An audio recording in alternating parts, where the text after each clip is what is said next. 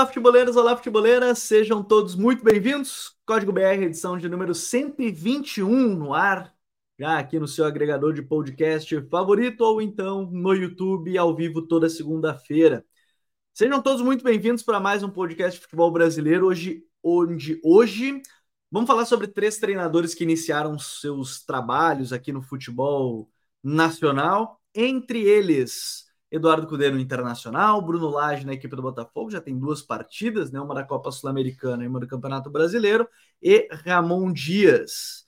Né? Tudo isso a gente vai comentar hoje, além do mercado da bola, onde tivemos Matheus Pereira anunciado nessa segunda-feira na equipe do Cruzeiro, finalmente. No Grêmio, em vias de anunciar o retorno de Luan, que rescindiu seu contrato com o Corinthians, e também Matheus Coronel, atacante da equipe do Atlético Tucumã, que já falou sobre interesse, que também está em vias de ser liberado pelo clube. Ele pertence ao Argentino Júnior, está no Atlético Tucumã e o Grêmio deve contratar o jogador. Ao meu lado hoje, Douglas Batista. Tudo bem, Douglas? Seja bem-vindo. Hoje temas importantes aí nessa dança das cadeiras, que é o futebol brasileiro, três mudanças de treinadores e três coisas diferentes que a gente vai ter que falar hoje em, em três expectativas diferentes de cada um deles. Tudo bem, Douglas? Boa noite, Gabriel. Boa noite a todo mundo que está vendo o programa ao vivo. Se você estiver ouvindo ou vendo gravado, bom dia, boa tarde. Pode ser boa noite também, né? É, sim, cara. E interessante aqui observar que são três trabalhos, um muito semelhante ao outro, né, digamos assim, em características o que o Bruno Lage deve apresentar com a forma que o Luiz Castro vinha implementando no Botafogo. Em compensação, o Cudê e o Ramon são rupturas completas comparado a Barbieri e Mano. É, então, inclusive, se a gente fosse fazer o inverso, né? Fazer o X, o Ramon talvez fosse uma semelhança maior Mano, digamos assim, do que o Kudê. É, mas três trabalhos novos, cada um com seu nível de dificuldade. É, a gente sabe como é difícil começar um trabalho, mas todos apresentando algo novo, seja por é, lesões, é, é, problemas de cartão, né, desfalques de forma geral, ou por convicção. A gente vai falar que o Ramon mudou o Vasco inteiro, de um jogo para o outro. A gente até falou aqui no pré-podcast. Se você passou três semanas sem ver o Vasco e caiu de paraquedas no Vasco e Atlético Paranaense, você tomou um susto quando viu a escalação do Vasco. O Ramon mudou completamente a equipe. Então, vamos ver aí, vamos falar. E também falar de mercado, né? Falar de, de janela é sempre bom. É, o mercado de transferências, cara, muita coisa legal para a gente falar. É, entre jogadores que estão para chegar, jogadores mesmo que são especulados por aqui. Então tem pô, muita coisa para a gente comentar em termos de mercado de transferências. Quero começar falando justamente sobre o líder do Campeonato Brasileiro, que fez uma, uma partida heróica, podemos dizer assim, na Vila Belmiro, aquelas que muita gente, quem se apega em sinais, o Douglas, é aquela que você diz é para ser campeão. E por detalhe não virou o jogo contra o Santos, diga-se de passagem, né? Fez o 2 a 2 e no último lance quase fez um 3 a 2 com a cabeçada do Felipe Sampaio. Mas quando a gente fala do, do Bruno Lage, a gente comentou aqui em alguns momentos que é um treinador mais, mais vertical, é um treinador de fato que gosta desse jogo mais por fora, né? Jogando, utilizando ainda mais os pontos que o Luiz Castro, mesmo que tem algumas bases táticas muito parecidas entre os dois. Só que quando a gente pega esses primeiros jogos, talvez o que mais pese seja a ausência do Eduardo, principalmente no jogo contra o Santos, né? Contra, contra a equipe do Patronato, o time já tinha feito um 2 a 0 na ida, então já estava mais encaminhado. Aí a gente está falando de um time que talvez jogasse um pouco mais relaxado, mas no Campeonato Brasileiro não. É, nesse primeiro momento é até difícil dentro dessa ótica, falar ainda mais sobre fase ofensiva do time, porque sem o, o melhor meia do campeonato para mim, né, nesse caso do Eduardo, não sei para você, Douglas, é uma mudança estrutural, porque o Botafogo não tem o reserva do Eduardo. Né? Vai ter jogadores com características diferentes, mas o jogador parecido com o Eduardo não tem. Então, o trabalho inicia sem uma peça que acaba sendo meio preponderante para funcionar essa engrenagem, né? É, Gabriel, acho que eu vou abrir falando o seguinte: eu não vou nem dizer que o Eduardo é o melhor meia do campeonato. O Eduardo, para mim, é o segundo melhor jogador do campeonato. O melhor ah, é o Tiquinho. O Eduardo é o segundo melhor jogador desse campeonato brasileiro. Então, a gente sabe, é, a partir do momento que você perde um jogador desse peso, dessa influência, é muito difícil você repor. Independente do seu elenco ter muita qualidade, é muito difícil você, você repor um jogador desse nível. E aí o Bruno Lage optou por não colocar o Lucas Fernandes, né, que talvez fosse a, a opção mais parecida com ele em termos de faixa ocupada no campo, em termos de qualidade técnica, de ser um jogador mais criativo. Ele optou por colocar o, o trio Danilo, Tietchan e Marlon. O Botafogo ganhou em físico, é, pressionou muito bem o Santos, ganhou mais, incorporou mais o meio. Em compensação, se tinha um Botafogo com muita dificuldade para progredir rapidamente no campo. Então, teve esse, esses problemas, principalmente no primeiro tempo. Foi um primeiro tempo em que o Botafogo conseguia recuperar a bola do Santos, chegava no campo de ataque, mas não conseguia infiltrar bem. Você tem que ter o Tiquinho recuando muito mais do que o normal. A gente sabe que ele gosta de receber a bola na base, de receber no pivô, virar e armar, mas ele estava fazendo isso o tempo todo, recebendo pouca bola na área. Eu acho que ele não chegou a finalizar dentro da área no primeiro tempo. Posso estar enganado, ele, ele deu uma finalização com o pé esquerdo por cima do gol, mas foi fora da área. Eu acho que ele não chegou a finalizar dentro da área no primeiro tempo. Então, era um Botafogo que, não, por mais que tivesse a bola, por mais que conseguisse ter um certo controle em dado momento, não conseguia criar. Então, isso, isso para mim foi um, foi um ponto que afetou diretamente o desenvolvimento da equipe no jogo sem a bola, é, eu não vou dizer que o Botafogo foi é, mal sem a bola. Eu acho que eu não vou dizer que o Botafogo se defendeu mal. É que o Santos foi muito letal. O Santos contou, a gente vai falar um pouquinho daqui a pouco, contou com o Jean Lucas estreando, fez uma partida muito boa. E aí ele consegue encontrar um passe em profundidade para o Marcos Leonardo. E aí a gente também tem que dar os méritos da qualidade dele. Obviamente o Adrielson tomou a decisão errada. Naquele, nesse tipo de lance, você deixa o jogador correr para a linha de fundo. Porque como o Marcos Leonardo estava indo, ele não ia ter ângulo para conseguir. Ele poderia até fazer o gol, que ele é um jogador de muita qualidade. Mas o ângulo dele para finalizar ali ia ser muito difícil. Então o Adrielson dá aquele carrinho e aí ele abre uma possibilidade do Marcos Leonardo cortar para dentro e ter um, um, gol mais aberto. Então é, conseguiu fazer o gol. Jogou uma pressão no Botafogo, porque o Botafogo é uma equipe que não é acostumada a tomar gols, né? Tava é, até falaram na transmissão, acho que mais de um mês sem o Botafogo tomar um gol. E no brasileiro, a... se eu não me engano, eram sete jogos seguidos sem tomar gol, seis ou sete jogos seguidos. É uma marca impressionante. E aí o Botafogo automaticamente teve que criar, teve que ir para cima, é, encontrou algumas dificuldades. E aí o Santos, numa bola recuperada do Lucas passa para o Marco Leonardo e aí gol. E, e, aí é que a gente fala, cara, às vezes não, não tem o que fazer, por mais que tenha sido um erro, eu não lembro quem foi que perdeu a bola, foi o Marlon Freitas, para o Lucas Lima dar assistência, a gente também tem que dar o mérito ao Marco Leonardo, que é um centroavante de, de extrema técnica, um jogador, um dos três, quatro melhores Marcos Leonardo, E até sobre o próprio Marcos Leonardo, é interessante que a gente fala de um jogador que está em meio a um, a um time que vive uma fase muito ruim, e mesmo assim, nos últimos três jogos do Marcos Leonardo são cinco, são, são cinco gols e uma assistência. E na temporada, na temporada ele marcou 19 gols e ainda deu 5 assistências, né, contando o Brasil sub-20. Se não contar o Brasil sub-20, são 13 gols pelo Santos. Um Santos tá muito mal ofensivamente, principalmente, né, Douglas? Então assim, tá falando de jogador muito letal mesmo em um time que não estava bem, de maneira geral. Exatamente. Então, é, o Botafogo teve esse, esses dois problemas, digamos assim, defendendo. Agora, a recuperação foi impressionante. Foi impressionante.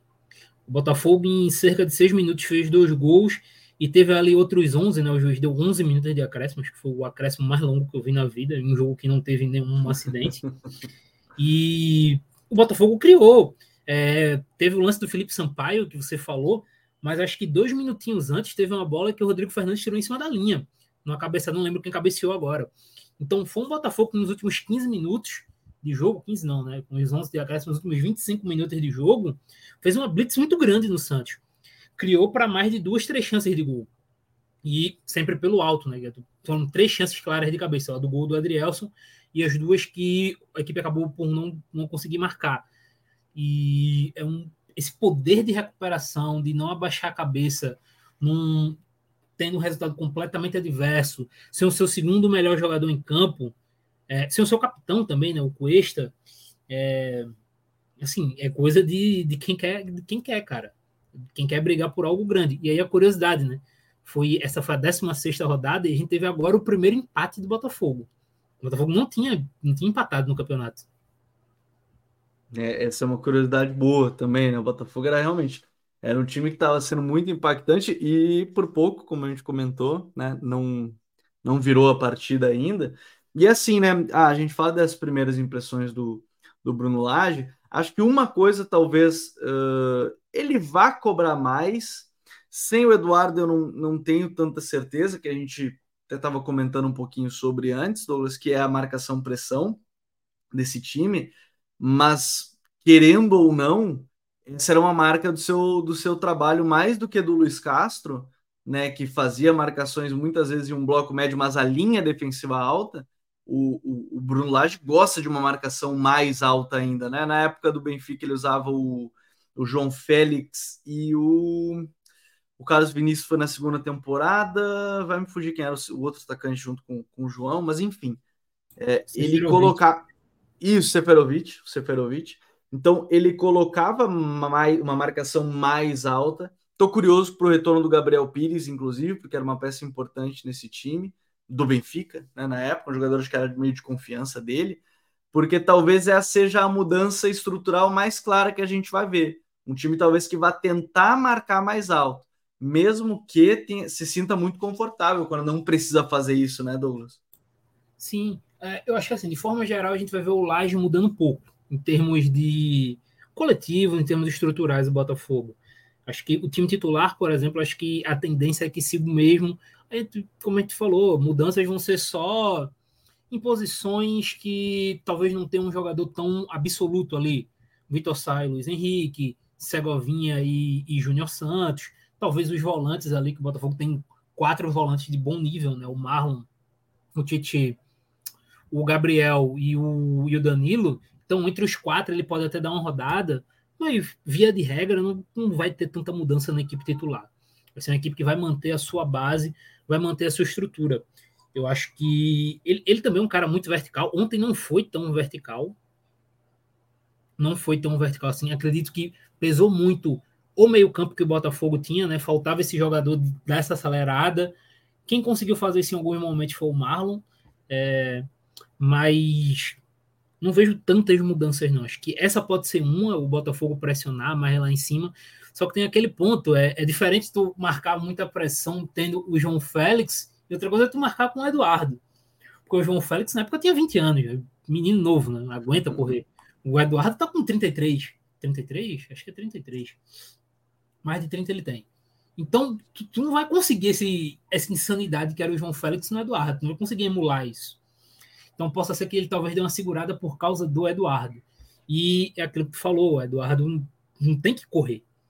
O Eduardo ele tem que, ele tem que existir sem a bola. Tem que existir, a bola tem que chegar no pezinho dele ali quando o Botafogo tem a bola, para ele fazer o que ele sabe. E, e é até curioso, né? Porque ele e o, e o Tiquinho Soares, acho que o grande ponto dos dois é que eles não precisam correr tanto, eles sabem. A, a, o grande ponto deles é que eles fecham muito bem as linhas de passe.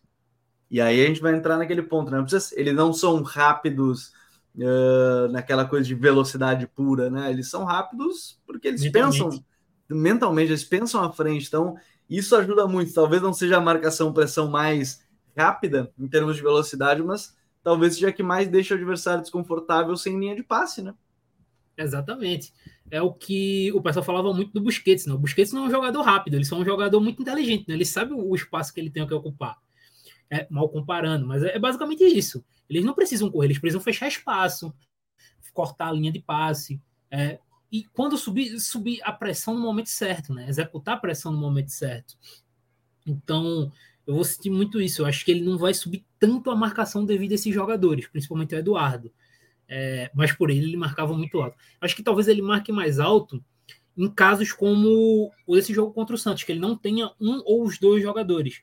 Sem o Eduardo, com o Lucas Fernandes, com o Tite ou qualquer outra configuração, talvez ele force a equipe a marcar mais alto. Sem um, um jogo que o Tiquinho, o Tiquinho tá suspenso ou algo do tipo, também com outro centroavante, talvez tente pressionar um pouco mais alto. Mas com os dois eu acho que não. É, essa pode ser uma, uma questão. Mas o time, a, a bem verdade, conseguiu ali, principalmente no segundo tempo, é, de novo, é, é um primeiro momento, às vezes causa aquela instabilidade que gera aquela dúvida, né? Ah, será que era para ter vindo? Vem uma pressão diferente, mas é, eu acho até exagero nesse, nesse ponto. Botafogo está aí a, a, a 11 pontos do Grêmio, lembrando, né? Tem um jogo a o Grêmio tem um jogo a menos, que é o jogo contra o Corinthians, que foi adiado porque o Corinthians foi jogar a Copa do Brasil contra, contra a equipe do América Mineiro. Mas é, aí a gente fala dessas primeiras impressões. Acho que, por, por exemplo, uma coisa para mim que me agradava muito no trabalho dele do Overhampton e que acho que vai se manter, mesmo que o último jogo não tenha sido o melhor exemplo disso, Douglas, é a solidez defensiva. No Overhampton era muito difícil fazer gols no Overhampton, né? É, era um time, a primeira temporada, a segunda já foi um pouco pior, mas a primeira temporada era um time chatíssimo de enfrentar para criar chances de gol, principalmente em casa. É, talvez o grande foco do Laje nesse momento também, se a gente está falando de um trabalho de continuidade, que ele tem que manter bastante coisa, talvez seja também basicamente isso, né? Vamos focar em primeiro fazer esse não sofrer gols, e, falando isso de uma maneira bem simplista, né? não sofrer gols primeiro, mas é a solidez defensiva que é a grande, a grande arma desde o início do campeonato, ser, ser uma peça importante para essa competição agora, né?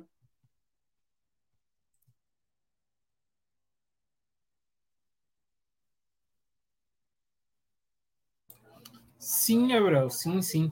É, eu acho, eu posso até estar enganado, mas acho que ontem foi, inclusive, nesse jogo contra o Santos, foi o segundo jogo do campeonato que o Botafogo tomou dois gols no jogo. Acho que o outro tinha sido contra o Flamengo, não tenho certeza. Acho que foram os dois jogos no campeonato que o Botafogo tomou mais de um gol. Então, acho que o passo principal é esse, é não tomar gol. O Botafogo tem. Sim, são 16 jogos, o Botafogo tomou 9 gols. Isso é um número absurdo, impressionante. É, pouquíssimos times na história do campeonato devem ter pontos corridos, devem ter números parecidos com esse. Então, acho que o ponto principal é vamos manter essa solidez, porque até porque, ofensivamente, o Tiquinho Eduardo, por mais que o Botafogo possa oscilar ofensivamente, os dois vão garantir seus gols. Seja gol ou assistência, eles vão ter essa garantia. São dois jogadores que vêm dando essa garantia ao Botafogo.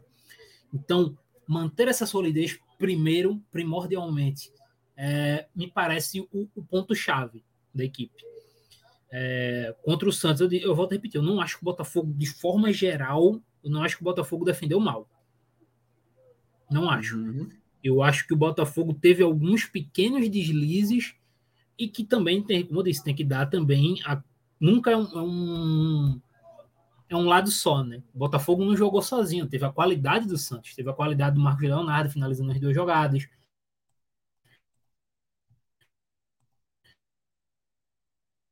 teve a qualidade na teve mérito individual aí.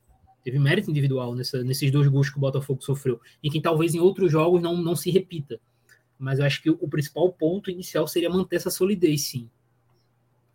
É, acho que esse é, o, esse é o ponto inicial do trabalho. Está começando ainda, né? Então a gente vai acompanhar bastante coisa por agora. Tem jogador que pode chegar ainda em posições importantes, que é o caso da lateral direita. Não sei se vai buscar mais algum outro jogador, mas é, é um trabalho de, de início ainda que a gente vai acompanhando aos poucos aí do, do Bruno Lage.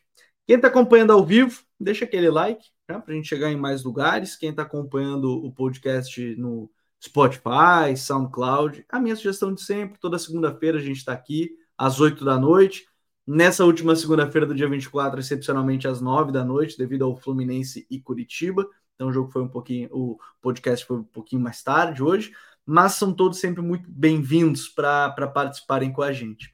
Douglas, vamos adiante, porque tem bastante coisa para a gente comentar, e uma delas foi a estreia do Eduardo Cudê. E a gente sabe que um treinador em três dias de treino, uma partida não vai mudar muita coisa, porém, o, o Cudê é daqueles treinadores que é meio autoral, assim, que, que você olha a equipe sem saber quem é o treinador, você meio que tem uma noção que, ó, esse é um time que é um time treinado pelo Cudê, e você tem uma noção básica disso, a partir do sistema, que é o 4-1-3-2, dos laterais chegando muito, uma dupla de atacantes. Ele fez isso contra o Red Bull Bragantino, é, que é um dos bons trabalhos também na temporada, diga-se de passagem, né, o trabalho do Pedro Caixinha. Mas mesmo assim, o Inter, eu, eu até comentei com alguns amigos sobre o tema, e que parecia mais um time de futebol do que estava sendo na época do Mano. E o, time do Mano, assim, É, não quero tratar isso da maneira pejorativa, mas o, o time do Mano tem o período 2022, que é muito bom, mas 2023 muito ruim, né, em termos de desempenho, em termos de organização ofensiva, e o grande ponto da temporada anterior, que era a organização defensiva. Então a mudança é, ela veio também nesse sentido. O Cudê é conhecido muito pelo trabalho ofensivo, mas defensivamente acho que é importante na questão de, de, de pressão na bola. Não necessariamente tem defesas que sofrem poucos gols, mas são defesas que pressionam muito, que estão sempre ativas nesse sentido. E aí ele fez um esquema que ele já mudou bastante coisa. O Ramon Dias, que a gente vai falar daqui a pouco, mudou. O Cudê mudou o goleiro, né? O, o Rocher já assumiu o lugar do John. O Vitão estava fora, então jogou Mercado e Nico, mas aí no meio-campo ele colocou o Johnny de primeiro homem nesse 4-1-3-2. Já havia jogado com o Cudê em 2020, o Johnny, fez algumas partidas. A linha de três meias tinha o Depena pelo lado direito, o Arangues como esse meio-campista central e o Wanderson pelo lado esquerdo, né? E aí lá na frente o Alan Patrick e o Ener Valencia. O Ener teve, se eu não me engano, no jogo oito finalizações, uma na trave, criou chance, finalizou quatro vezes mais do que as outras duas partidas dele é, pelo Inter, enfrentando um time chato né, de jogar, que era o Red Bull Bragantino. Mas assim, vamos, vamos por partes, Douglas, porque um time não muda da noite para o dia. Talvez a principal dúvida do torcedor seja Alan Patrick, que era o principal jogador do time na temporada, como esse segundo atacante próximo do Ener. Apesar do Ener ter criado um monte de chance, eu não sei se vai ser aí que vai terminar a temporada Alan Patrick, como esse segundo atacante, viu? Porque o Ener com um 9 à sua frente acho que tende a funcionar me melhor. Mas eu acho que aí já começa o primeiro debate do, do período do, do Cudê no Inter, né? Mesmo que ele já tenha feito essa pequena mudança estrutural. Sim, eu acho que várias coisas vão trazer debates quanto ao Cudê. Primeiro, o Wanderson, né? Nessa linha de meio-campistas. É, ele fez isso com o Pavon no Galo, né? Bom destacar. Uhum. Não é algo não é algo aleatório. Ele fez isso com o Pavon. Então, acho que ele deve fazer isso com o Wanderson. Em compensação, Gabriel, se não for como segundo atacante, o único local que eu vejo o Alan Patrick jogando é justamente onde o Wanderson jogou. É, não sei se ele jogaria do lado do Depena ali, não sei, tem um pouco de dúvida, pode ser também. É, mas eu acho que também o Inter talvez sofresse mais sem a bola. É, então chama um pouco a atenção quanto a isso. Acho que o Aranguiz, por exemplo, é um cara que a gente sabe que a cabeça desse losango ali vai ser ele. Acho muito difícil não ser ele. É... Agora, algo que me chamou, eu sei que eu vou fugir um pouco do assunto Alan Patrick, mas acho que eu queria fazer essa colocação logo, porque algo que me chamou muita atenção foi o Rômulo ter saído do time titular logo de cara. Uhum. O Rômulo vem fazendo um bom campeonato, vem fazendo bons jogos, apesar do, dos problemas coletivos do Inter. É, e aí, quando saiu a escalação que eu vi o Rômulo no banco, até estranhei. Eu disse, nossa, porque eu enxergava o Romulo jogando também com o Kudê, tendo mais minutos. Mas fora isso, acho que é isso. Acho que se o Alan Patrick não for segundo atacante, ele vai jogar ali aberto. Ele não vai jogar, a gente não vai ver ele sendo esse meia central. Acho que esse papel de meia central vai ser do, do Aranguiz. não vejo o é, Aranguiz. É, até porque esse assim. meia central pro Kudê é um, quando tá sem a bola, é um segundo volante, né? É um cara que defende Exato. ao lado desse primeiro homem, né? Vai, derrubar, vai matar o Alan Patrick assim. No, no Galo, inclusive, quem fazia isso era o Zaracho, né? Quando tava era o Zaracho? Acho que era Zaracho que era, fazia isso. Era, era, era. era Zaracho. Então, é muito disso. Até na primeira passagem do Cudê no Inter, né? Eu não lembro agora quem era o camisa Era o Edenilson. Era o Edenilson, isso. É que ele, na primeira passagem dele era o Musto ou o Lindoso, dependendo do jogo ele fazia. Ele fez em alguns jogos quando precisava de mais resultado, ele botava Musto e Lindoso, mas era Musto ou Lindoso, Edenilson, Patrick pelo lado esquerdo, Bosquilha, e depois com a lesão do Bosquilha ele improvisou o Marcos Guilherme jogando ali como esse, esse cara da direita. Né? E aí na frente era Galhardo, foi Galhardo e Guerreiro, foi Galhardo e Abel, enfim, ali, ali variou, né?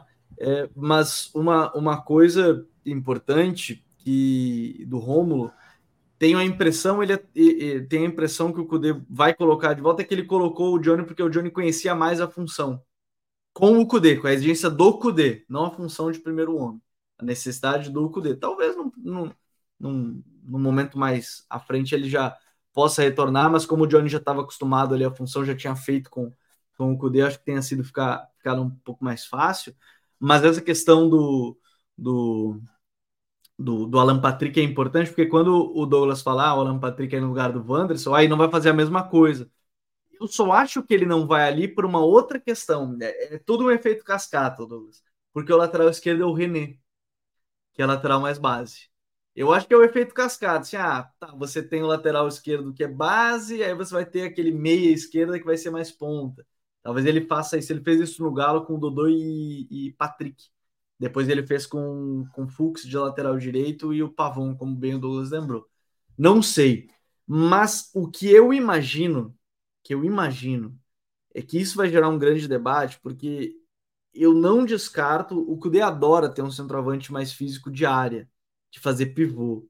É que não dá para descartar o Luiz Adriano ganhando minutos como titular, fazendo parceria com o Ener, Douglas. Eu eu acho que a gente vai ver isso acontecer. Não sei se pro jogo contra o River agora, mas eu acho que não vai ser muito longe o momento que a gente vai ver esses dois jogando juntos, para o Ener ser o segundo atacante que ele foi no, no Fenerbahçe, viu? Ele até fez isso com, com o próprio Paulinho no Galo, né? Um Hulk mais centroavante, apesar que o Hulk se movimentava muito. Com, com o Paulinho, digamos assim, um Se o Allan Kardec tiver 100%, era capaz do Allan Kardec jogar, né? É, ele, ele, ele é esse tipo de cara, né? Ele gosta desse centroavante. Se a gente for, como você citou, pega a primeira passagem dele no Inter. Era Guerreiro, era Bel.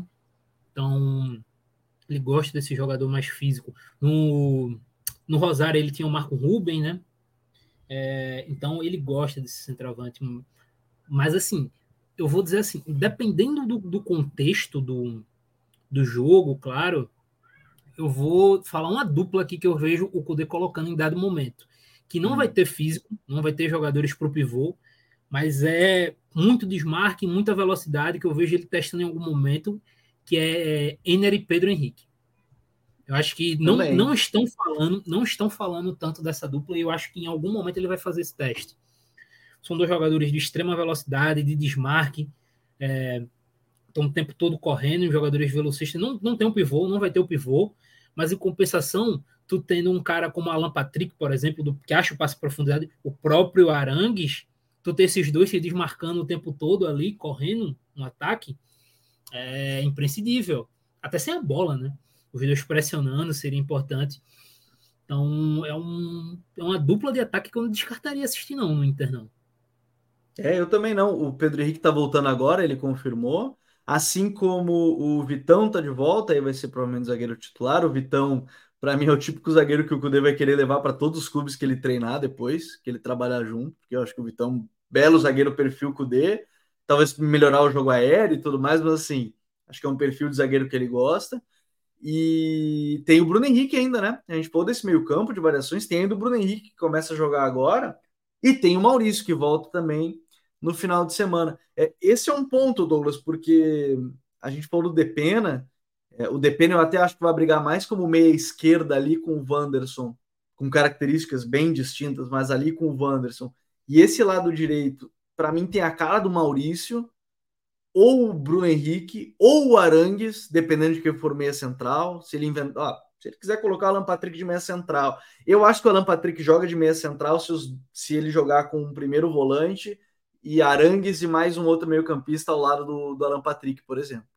Aí vale. Aí vão ser quatro meio-campistas. Aí, ok, eu acho que aí o Alan Patrick pode ser esse meia central. Compensação aqui, outra ali, você, você encaixa. Mas eu tô curioso para ver Maurício ali, porque o Maurício, para mim, também é outro jogador que tem bem perfil assim dos times do Cudê, né?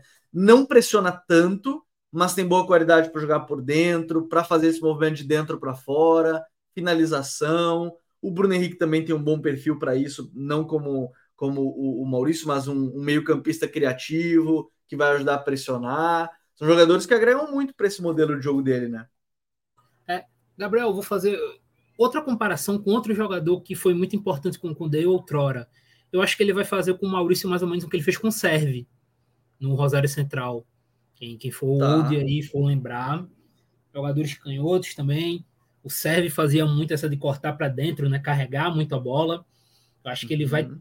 em algum momento, quando o Maurício for jogar no time, eu acho que talvez ele emule um pouco o que o Cudê fez com o Serve. Que depois, se eu não me engano, trabalhou com ele também no Celta, né? É, então, eu acho que ele vai tentar fazer um pouco disso com o Maurício. Com, com relação ao Bruno Henrique, acho que o Bruno Henrique vai ser 5. Acho que eu não vejo ele jogando na frente, acho que ele vai ser 5. Bruno Henrique já fez cinco na carreira, né? Ele já foi camisa já, cinco. Já, Ele foi perguntado até na coletiva, eu não senti confiança na resposta. Mas eu não duvido.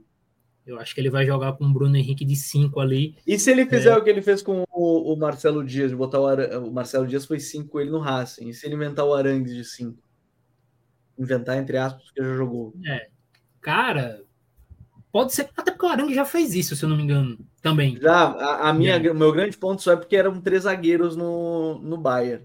É. Ele jogou de 5, mas eram eu... três zagueiros o, grande ponto aqui, talvez, do, do Arangues aí seja a fase defensiva física, né? Para a parte física, porque o Arangues ele ia ter que cobrir uma faixa muito grande de campo. Porque, até fazendo a explicação para a galera, o, o, Inter, quando for marcar, ele vai marcar num 4-1-3-2. Os dois atacantes vai ter a linha de 3 e o 5 vai estar atrás dessa linha de 3. E, cara, ele cobre um espaço muito grande, porque ele vai cobrir o espaço da, das costas não só do 10, mas dos dois meias abertos. Então ele tem que estar o tempo todo com um tempo de reação muito bom para cobrir esse espaço. É um espaço muito grande. Eu não sei se fisicamente o Arangues consegue fazer isso hoje. Acho que esse é meu grande, minha grande dúvida. Se ele aguentar. Eu não duvido ele... para jogos que, que jogue em casa com o adversário mais fechado, mas eu concordo contigo. É, o jogo que o Inter vai ter muito a bola, né? Pode ser. Mas fora isso, eu acho que tem um pouco de dúvida, tem um pouco de dúvida. Acho mais fácil ele usar o Bruno ali, com Arangues um pouco mais à frente.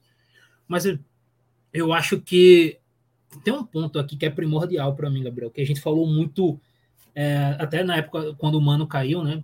Na época, semana passada, é, sobre o elenco do Inter. Destacar, a gente acabou o podcast semana passada e o Mano foi demitido. O Mano foi demitido. A gente teria falado dele na semana passada, mas é que acabou o podcast e ele foi demitido. Porque assim, a gente falou muito sobre questão de elenco do Inter. E veja bem, em pouco mais de 10, 15 minutos debatendo, nós apresentamos muitas alternativas. O elenco do Inter, ele sempre deu alternativas. E o Codê vai ter essas alternativas. Ele pode jogar com o Alan de 10 de segundo atacante ou como um falso ponta. Ele pode jogar com o Maurício aberto ou como esse segundo atacante, ele pode jogar com Luiz Adriano e Ener de centroavante. A gente questionou aqui como o Arangues vai jogar, como o Bruno Henrique vai jogar, o Rômulo, que é um cara que está fazendo um bom campeonato. Então, assim, alternativas o Inter sempre teve no elenco. Acho que a grande questão era a usagem deles. E como o Cudê vai conseguir encaixar essas peças. Eu acho que tem boas peças aí com jogadores que é, podem crescer. Eu estou curioso para ver a usagem de dois jogadores em termos de minutagem com o Kudê, que a gente não falou, inclusive. São o Depena e o Johnny. O Depena ontem jogou bem, o Depena vinha fazendo um campeonato bem ruim, inclusive, mas ontem deu uma melhorada.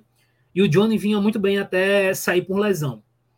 E o Johnny é um cara que pode ser esse 5, né, como você citou, que o Kudê já conhecia ele, mas ele também, ano passado, com o próprio Mano, ele foi um meia pela direita. Pois é. então, é dependendo do contexto, ele pode jogar com o Johnny ali, dependendo do jogo. Então, ele tem muitas alternativas para o que ele vai fazer, dependendo do adversário, dependendo do contexto, dependendo de jogadores disponíveis. Então, estou curioso para ver aí. Até porque o foco dele, certamente, agora é o jogo de, da semana que vem, que é contra o River Plate, né? O primeiro jogo da, das oitavas de final da Libertadores e, e, e talvez colocar em prática muita coisa que ele pensa, jogadores que mais ou menos já entendem o modelo seja, seja um ponto, mas é por aí. Eu acho que ele tem peças, é um modelo, é, é um elenco melhor que o dele de 2020, né? De, de 2020 no Inter, com características bem diferentes do meio para frente, né? É, o meio-campo de 2020 era mais físico, né? Você tinha o Musto, você tinha Edenilson, Patrick, era um, era um meio-campo mais robusto fisicamente, que encaixa muito bem no que ele pensa, né? Mas agora ele tem talvez um time mais técnico, né? Você tem aí Maurício, Wanderson, Alan Patrick, Arangues, que é físico. Então, alguns que eu estou citando também são físicos, mas não é a principal característica, né? Então tem uma mudança considerável aí em termos de, de elenco que eu tô Tô curioso para ver, tô curioso. Primeiro jogo contra o Bragantino foi um bom jogo, um bom jogo. É, obviamente tem muita coisa a melhorar ainda, mas como eu, eu brinquei que parecia uma equipe de futebol, é que parecia já que tinha algum. Pô, criou oito finalizações só para o Ener. Tem mérito do Ener, tem mérito do trabalho coletivo já em pouco tempo, porque o time não estava conseguindo fazer isso contra adversários piores, né? Então, eu acho que aí tem um, tem um ponto importante a se destacar, que a gente vai acompanhar, obviamente, aí do, do time do Cudê. Tá chegando agora, Douglinhas, quem estiver chegando agora já sabe, né? Aquele deixar aquele like para a gente chegar em mais lugares, que a gente vai acompanhar bastante esses trabalhos do Cudê, do Bruno Lage e Ramon Dias. Cara, o Ramon tem um trabalho bem ingrato, né, Douglas? A gente falou que ele teve uma mudança muito grande, assim, do, do elenco, de, de escalação de um jogo para outro, que foi agora. Só que ele pega o Vasco lanterna do brasileiro, ou seja, já uma pressão grande. Vem de, dos últimos aí, dos últimos sete jogos, seis derrotas e uma vitória. Então o time assim tá, tá mal. Teoricamente ele tem um norte, vamos lá. É, de para ver algumas coisas contra o Atlético Paranaense, mas para mim caiu muito no quando o time começa a não dar certo Sabe quando o teu time começa bem, cria. Não estou dizendo que começou tão bem assim o, o Vasco, mas o Atlético também não começou tão bem. Só que parece que quando as coisas começam a não dar certo, o time vai lá e tum, finca no chão e, e não sai dali. E eu tenho a impressão que essa é a primeira coisa que o, que o Ramon vai ter que colocar em prática, é retomar a confiança de boa parte desse elenco, Douglas. Sim. É, primeiro, Gabriel, acho que eu queria chamar a atenção, a gente até falou, né? É, tu acabou de comentar uma escalação que mudou muito. Vamos até dar para a galera né, que não viu a escalação do Vasco, que foi a campo ontem. Léo Jardim, Puma Rodrigues, até aí ok, tranquilo, vinham jogando. Miranda, Zé Vitor, Lucas Piton, Medel, que estreou como capitão, inclusive, Zé Gabriel e Jair no meio-campo, Gabriel Peck, Orelhano e Figueiredo no comando de ataque, que teve a saída do Pedro Raul né, para o futebol mexicano. E assim, é um time completamente diferente do que a gente vinha vendo o Vasco jogar. Primeiro ponto que chama a atenção: ele optou por um meio-campo extremamente físico. Uhum. Ele já moveu tanto Cocão quanto Marlon Gomes para o banco e optou por botar Zé Gabriel e Medel, que são jogadores mais fortes fisicamente, é, jogadores não, não, são grandes, né, mas de bom vigor físico, junto do Jair, que também é um jogador de bom vigor físico. Ele optou por ter esse meio-campo mais preenchido. Em compensação, é um meio-campo pouquíssimo criativo. Pouquíssimo criativo mesmo. Enquanto isso, ele botou dois, dois alas de muita velocidade, de bem leves, né? Um Peck no Orelhano e o Figueiredo com um jogador mais móvel ali. É, eu acho que, primeiro, essa mudança da parte física da equipe a gente vai ver. Acho que é até bom alertar o torcedor do Vasco. O Ramon gosta desse time mais físico. A gente pega o Al Hilal dele, né, Gabriel? É, Cojar, Marega, é, vai, vai ter outros. Ele transformou o Carrijo no meio-campista, barra é. ponta, lateral. Então, assim, ele, ele gosta de times mais físicos. É, é, o estilo do Ramon, ele vai gostar desses jogadores mais fortes. É, inclusive, isso chama muita atenção de onde ele vai usar o Marlon Gomes. Eu acho que o Marlon vai tomar a vaga de Orelhano ou Peck como um falso ponta, digamos assim, né? um meio aberto. Acho que como meio campista mesmo ele não vai jogar tanto. Acho que ele vai jogar mais como um meio aberto. E mudou muito. Ele cara. fez o Figueiredo de 9, né? Que é a posição da, da base do Figueiredo, e, e desde que ele subiu o profissional não tinha jogado ali, eu acho. Eu acho. É, né? jogou de ponta, de lateral direito, de volante, jogou, em, jogou um monte. Mas de centroavante ele não, não lembro dele jogando, pelo menos não na Série B, por exemplo, do ano passado. É, mas é muita mudança. A gente vai ver, é como a gente falou, cara o perfil do Ramon comparado ao perfil do Barbieri é muito diferente. E não é necessariamente ruim. Eu acho que para uma equipe que está brigando para não cair, tu tem que optar por um, um, time mais físico, um time de mais dominância em vigor mesmo, é, porque o time do Barbieri não tinha tanto isso, era uma equipe muito, muito passiva, né? Então eu acho que o Ramon ia ser uma parada muito completamente diferente, né, Gabriel? Um time muito mais agressivo, muito mais brigador mesmo. Então, para quem está brigando ali para não cair, quem está na luta, é necessário isso. Agora, vamos lá, tem que contratar. Porque, vamos lá, o, o, a gente falou aqui, o Ramon gosta desse meio campo físico. Em compensação, com os jogadores que tem à disposição, ele não pode armar um meio campo assim com Medel, Jair e, Zé Gabriel. Porque, como falou agora há pouco, não, não tem criação. Não tem criação. Então, o Vasco vai precisar desse meia mais físico que crie. E assim, a janela tá o quê? Duas semanas para a janela fechar. O Vasco vai precisar encontrar esse jogador em algum local. Vai precisar desse atleta. Vai precisar desse nove mais físico para substituir o Pedro Raul.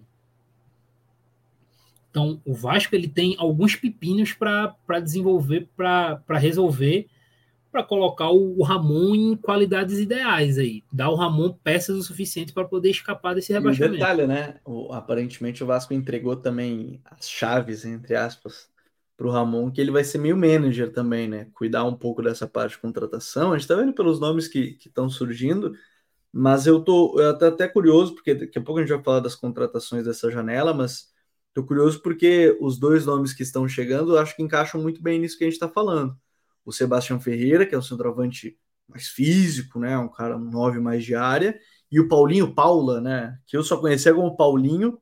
Quando veio anunciado, eu, o Douglas mandou uma mensagem, eu falei, pô, não conheço. Aí eu entrei no, na, no perfil dele e lembrei que ele jogou no Boa Lembrei não, né? Vi que ele jogou no Boa Vista, e no Boa Vista eu conhecia só como Paulinho, né? Ele, ele tinha jogado, ele quase veio para o Inter. Essa era uma contratação já da época do Paulo Brax e ele tentou para substituir o Edenilson. Na época eu tinha gostado do jogador. Boa sei como é que tá atualmente, tem que dar uma, uma, observada antes dele, dele chegar.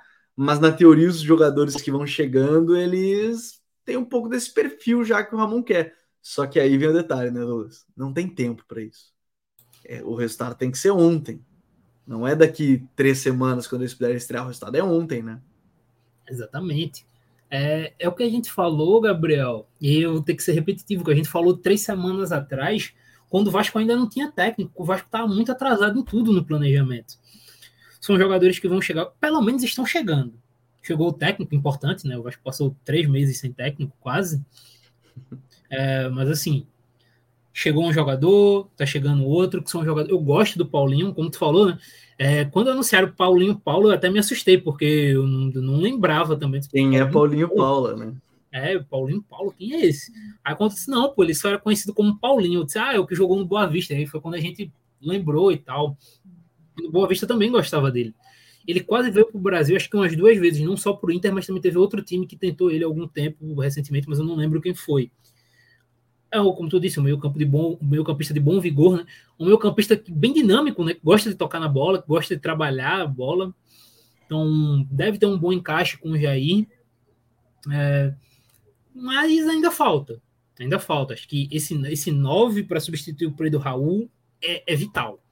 Esse cara para receber o jogo de costas, para receber um jogo mais direto. E principalmente, o Vasco precisa urgentemente e assim, já precisava uns quatro meses, desde antes da última janela fechar, precisa urgentemente de um zagueiro que defenda a área. Não, não tem como. O Vasco tem, veja bem, o Vasco tem cinco zagueiros no elenco jogando. Cinco? Seis. Seis, que eu tô contando com o Zé Vitor e Miranda, né? E só um tá jogando, jogou um ano regularmente bem em algum momento, que foi o Léo. Sim, era para ser o Capaz, mas o Capaz sentiu muito, né? No nível futebol brasileiro. Exatamente. Então, assim, é, não tem como. O Vasco precisa urgentemente, urgentemente, talvez até mais do que esse 9, desse zagueiro que consiga defender. É, penúltimo jogo. É, penúltimo? Penúltimo penúltimo jogo do Vasco contra o Cruzeiro. Léo jogou de lateral. A dupla de, de zaga foi Capasso e, e Maicon. Foi uma temeridade. Ontem foi Miranda e Zé Vitor. Uma temeridade também. Não tem como, cara. Se você é, quer escapar do rebaixamento, todo 90% dos times que brigam para não cair, né, Gabriel? Segue a ideia do não vou tomar gol e vou tentar fazer um golzinho ali. Isso. É, é sempre a ideia básica. Por isso que a gente tem sempre o Jair Ventura chegando todo ano para salvar alguém ali. Ele, ele é mestre. Agora, agora, ele tá no Atlético Goianiense, agora ele foi sem anunciado lá, né? Aí não vai dar tempo. É, não vai ter tempo.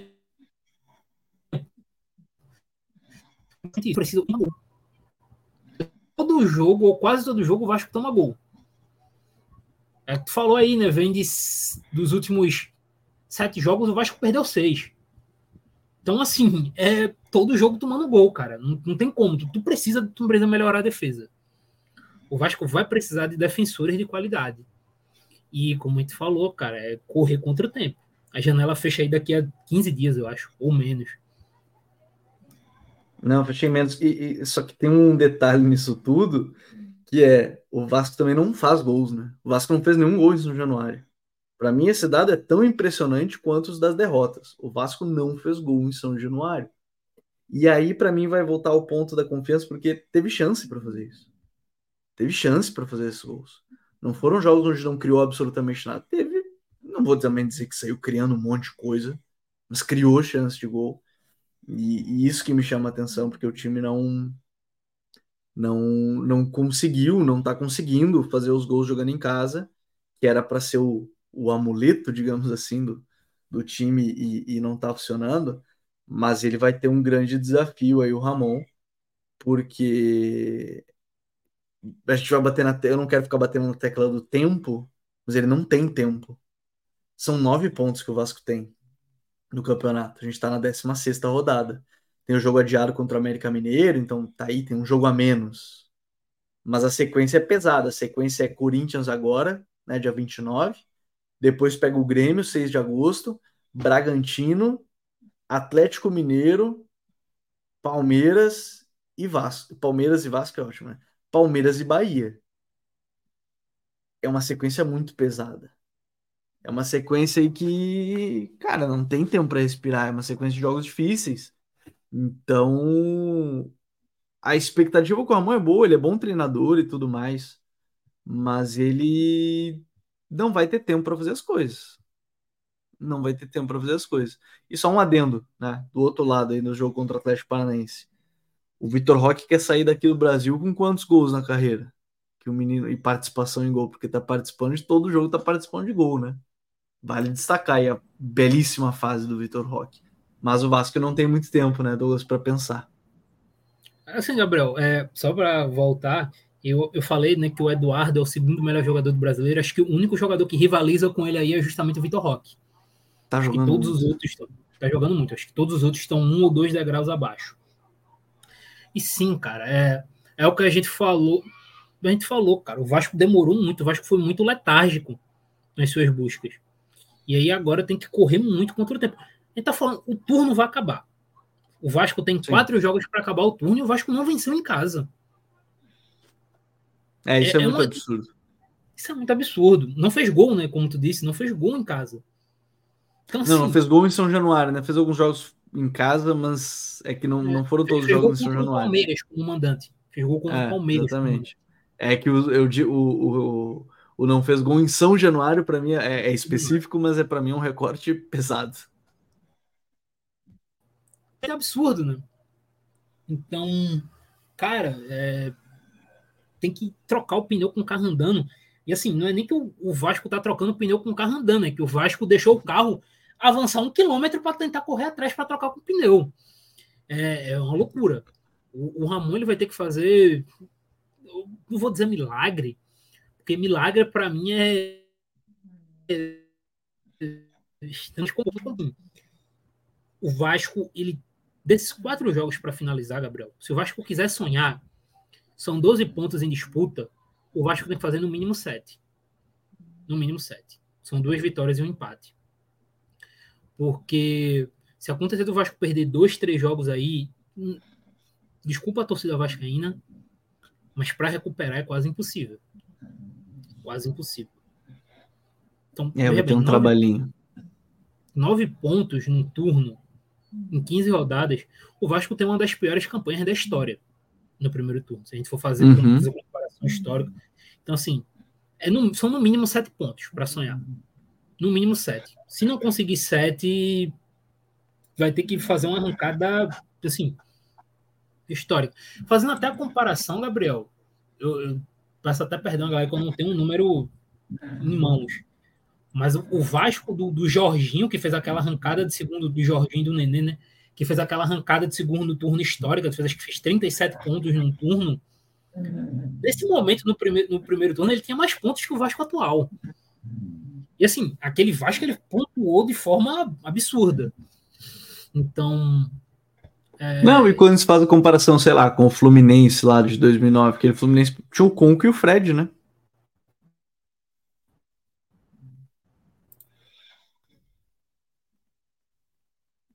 Tu tem dois jogadores de, de mais alto nível ali que decidiam jogos atrás de jogos. Então é uma situação então, bem complicada. O Vasco não tem esse jogador nesse momento. Então acho que é isso. Acho que essa é a régua do Vasco. Eu não gosto muito de dizer, ah, você tem que fazer tal ponto se não complicou, porque o futebol é muito dinâmico, ele permite reviravoltas, mas eu acho que a linha de corte do Vasco é essa. É sete pontos nesses quatro jogos para virar o turno. Se não conseguir, é, é, muito difícil reverter. Até porque, Gabriel, os times que estão na frente estão começando a pontuar. O é. Coritiba, dos últimos 12 pontos, fez o quê? O Coritiba fez 10 pontos, né? Dos últimos 12. Ele tem três vitórias e um empate. Então, é muita coisa, cara. Tá todo mundo começando a pontuar e o Vasco estagnado. De novo, o Vasco tá seis pontos. O Vasco já está pelo menos a duas rodadas, né? De sair da zona. Já inicia sempre sob essa, essa pressão, pelo menos duas a três, né? Porque dependeria de, de critérios de desempate contra, contra o Goiás, por exemplo, que é o primeiro time fora da zona. Bom, dito isso, Douglas, é, vamos falar de outras coisas importantes do Campeonato Brasileiro, que são dois times que estão contratando. Começar pelo Grêmio, Mateu Coronel e Luan. Vamos começar pelo Luan, que é o que já está praticamente encaminhado. Ele está chegando hoje à noite, ou hoje à noite, eu digo, na noite de segunda-feira, na manhã de terça, já para aqui em Porto Alegre, é, ele vem é, friamente pensando, é o substituto do Vina, né, que saiu. O Xará vendeu. Mas ele vem, eu acho que o Grêmio sem a expectativa de que vai ser o Luan de 2017. Né? Mesmo que tenha aquela mística, a torcida pense muito por isso, o Luan dos últimos quatro anos não entrega muita coisa, né? Sim. Eu acho que o primeiro ponto com relação ao Luan é tentar recuperar a confiança. E aí a gente. Isso, o Renato é bom. O Renato é muito bom nisso. Então, o médico. Ele vai ter, teoricamente, um apoio da torcida. Acho que, pelo que eu vi rapidamente de rede social, uhum. parte da torcida do Grêmio está apoiando bem essa chegada do Luan. Dentro de campo, me paira uma dúvida de onde o Renato vai colocar o Luan porque o melhor Luan do Grêmio foi como um 10, né? Ali no 2017, no título da Libertadores. Só que com o Roger, o Luan foi, foi um ótimo falso 9. E aí, com tu tendo Vila Santa infiltrando o tempo todo, o próprio. É, me fugiu agora o nome. É, o próprio Carbajal também entrando muito na área. O Vila Sante. O, o outro que tinha lá também. Vila Santa tem outra também. Pô, esqueci o nome do rapaz. Acontece, deu tilt. É, o outro argentino. O Cristaldo. O, o Cristaldo, obrigado, Gabriel, por salvar. Perdão ao Cristaldo, se isso chegar nos ouvidos dele. Mas são jogadores que gostam de entrar na área. Então, tu ter o Luan saindo para criar também pode ser interessante como alternativa ao Soares. Que a gente não sabe. Então, eu fico um pouco nessa dúvida de pô, como é que o, o Renato vai usar o Luan? Vai usar ele como um meia? Porque, assim, com o Soares, o Soares também sai muito da área, e os meios terminam entrando muito também. E o Luan não tem tanto essa característica assim. Então, como é que vai ser? Vai ser um meio, Luan? Ele vai tentar o Luan como um falso 9? Me chama um pouco um pouco de curiosidade quanto a isso. O Luan também ele chegou a ser um, um meio aberto em dado momento. Acho que com, com o Roger. Não, também. Tem, tem um ponto que a gente pode levar em consideração, Douglas, que é como o Grêmio tem jogado muito com três zagueiros, teoricamente acho que o Luan é o cristal do Bitelo, né? Esse meia atacante por dentro, próximo do 9. Né? É, acho que não tem muito para onde a gente correr aí, né?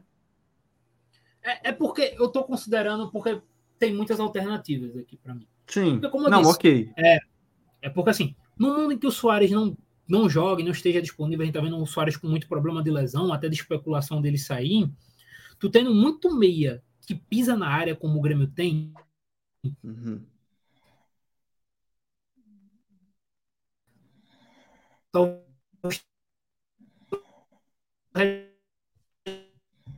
resgatar um Vamos lá. Em termos de ao que o, o Soares gera de jogo para o Grêmio.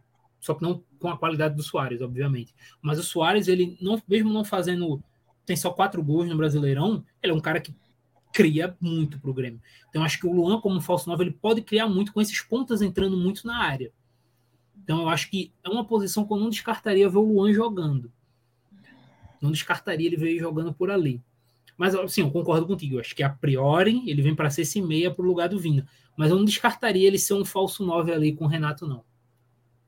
Além disso, o outro nome é o Mateu Coronel. Eu já aviso que tem análise nessa terça-feira. Se você está ouvindo esse podcast depois do meio-dia de terça-feira, dia 25 de julho, a análise já está disponível no futre.com.br ou aqui mesmo no ou aqui mesmo no canal do YouTube ou no youtube.com/futrefc, já está disponível. É, gostei do jogador, tem boa finalização, tem uma coisa que a gente acabou de falar dos outros jogadores, desmarque dentro da área, muito, muito desmarque dentro da área. Encaixa bem nessa, nessa lógica. Acho que vai haver uma confusão, porque no mapa de calor dele a gente vai ver muito ele ao lado esquerdo, também recebendo ao lado direito, mas o Atlético Tucumã joga com dupla de ataque. Ele é um segundo atacante que cai pelos lados, ele é um segundo atacante. Pode jogar pelos lados? Pode, ele tem uma boa velocidade, tem boa condução mas ele de fato é um segundo atacante. De novo, vai entrar na lógica do é, dupla de ataque. Cristaldo, Bitelo, vai jogar no lugar do Cristaldo, pode jogar ali, ou na necessidade, acho que pode sim jogar como ponta, mas não é o ponta só do drible, é o ponta de facão, ponta de entrar na área. Casa com o Soares. Casa muito bem com o Soares, né? Essa lógica acho que funciona legal. Mais informações dele tá aqui no canal, nessa terça-feira, já a partir do meio-dia análises completas sobre o Mateu Coronel. 24 anos, argentino, e 74.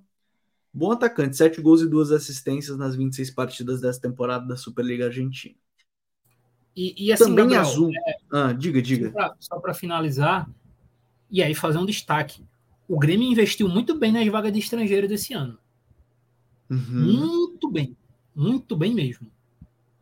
Vila Sante, titular, que já era, já vinha adiante, mas se a gente for pegar Kahneman, titular absoluto, né, capitão do time, Vila Sante titular, Cristaldo titular, é, Carvalho titular, Carvalho.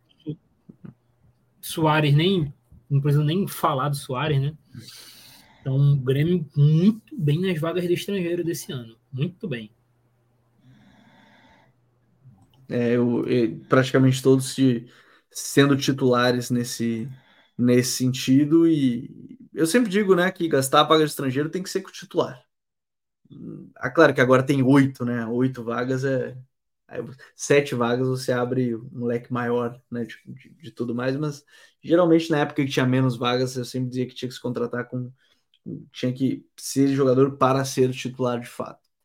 Ainda em azul, só para a gente fechar, Douglas, Matheus Pereira chegando no Cruzeiro, a gente comentou um pouquinho sobre ele, tem uma análise aqui no canal sobre mas ele deve estrear daqui duas semanas. Se tudo der certo para o Pepa, que não está no momento bom nesse time do Cruzeiro, está oscilando principalmente quando joga em casa, em termos de pouca criatividade, chance e tudo mais. Se tudo der certo da adaptação do Matheus no retorno aqui, é um jogador para mudar de nível o Cruzeiro em termos de criação, né? É, Gabriel, eu vou até além, eu vou te dizer assim, obviamente, é, a gente vai especular aqui, mas para mim, a menos que ocorra uma contratação bombástica, assim, que ninguém imagina, o Matheus tende a ser a melhor contratação dessa janela. Tecnicamente é muito difícil de superar. Ele é muito bom jogador, extremamente técnico, bate muito bem na bola, né? Com perna esquerda, bola parada, chute a média e longa distância. É um cara que, vindo bem, muda completamente o Cruzeiro de patamar eleva completamente o nível técnico do Cruzeiro, como elevaria de qualquer outro time do país. Ele, ele é daqueles jogadores, Gabriel, que chega como unanimidade. Acho que é muito difícil você apresentar uma pessoa que, torcedor do Cruzeiro, que tem um A para falar da contratação do Matheus Pereira. Uma contratação de, de altíssimo nível.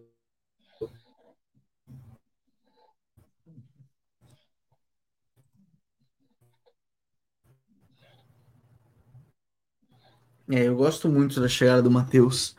Eu vi muita gente falar da questão dos comentários, já vi alguns comentários do pessoal que tá com o pé atrás porque não jogou aqui no Brasil, mas isso não significa muita coisa a gente parar a pensar só porque não jogou no Brasil e ninguém, entre aspas, conhece, não significa é, muito nesse sentido. A análise completa tá aqui no canal também sobre ele, mas, de novo, pode jogar como meia, central, meia atacante por trás do centroavante, pode jogar como esse ponta direita mais criativo.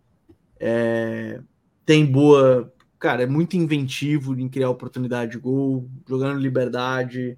É, e, de novo, não foi. A gente não tá falando isso porque a gente viu ele no, no campeonato da, da, Saudita. A gente viu isso em Premier League. Viu em Champions League. também, League. né? Jogou bem na Ligue 1 também, no campeonato francês.